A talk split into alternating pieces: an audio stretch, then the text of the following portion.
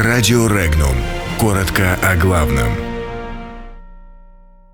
Россия вооружает полицию Ливана. Киев признает Крым российским. НАТО вряд ли окажет военную поддержку Украине.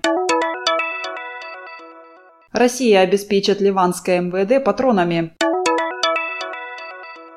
Украина официально признала Крым российским. Бывший глава Курской области назначен сенатором. Ростовчане требуют отставки сити-менеджера и его заместителя.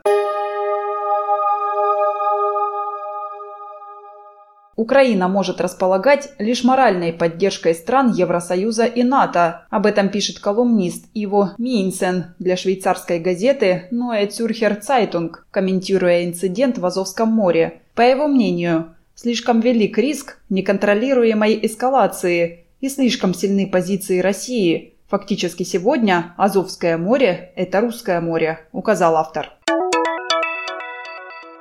Власти Ливана согласились принять в виде военной помощи от России несколько миллионов патронов к автомату Калашникова. Об этом сообщает агентство Синьхуа. Отмечается, что боеприпасы, которые поставит Россия, пойдут на обеспечение МВД Ливана.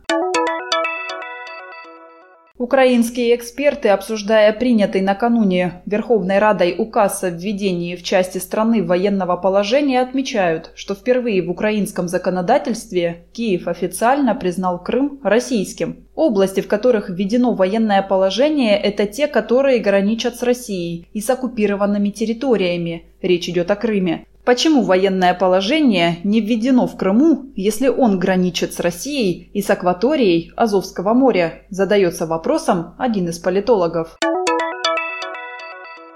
Временно исполняющий обязанности губернатора Курской области Роман Старовойт наделил своего предшественника Александра Михайлова полномочиями члена Совета Федерации. Александр Михайлов был бессменным губернатором Курской области с 2000 года. Свой пост он оставил 11 октября 2018 и ему практически сразу начали активно прокладывать дорогу в Совет Федерации.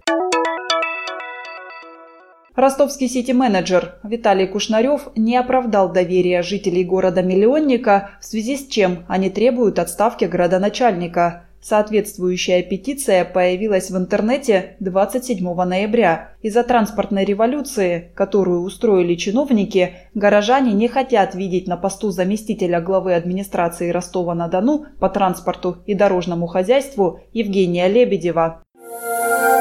Подробности читайте на сайте Regnum.ru.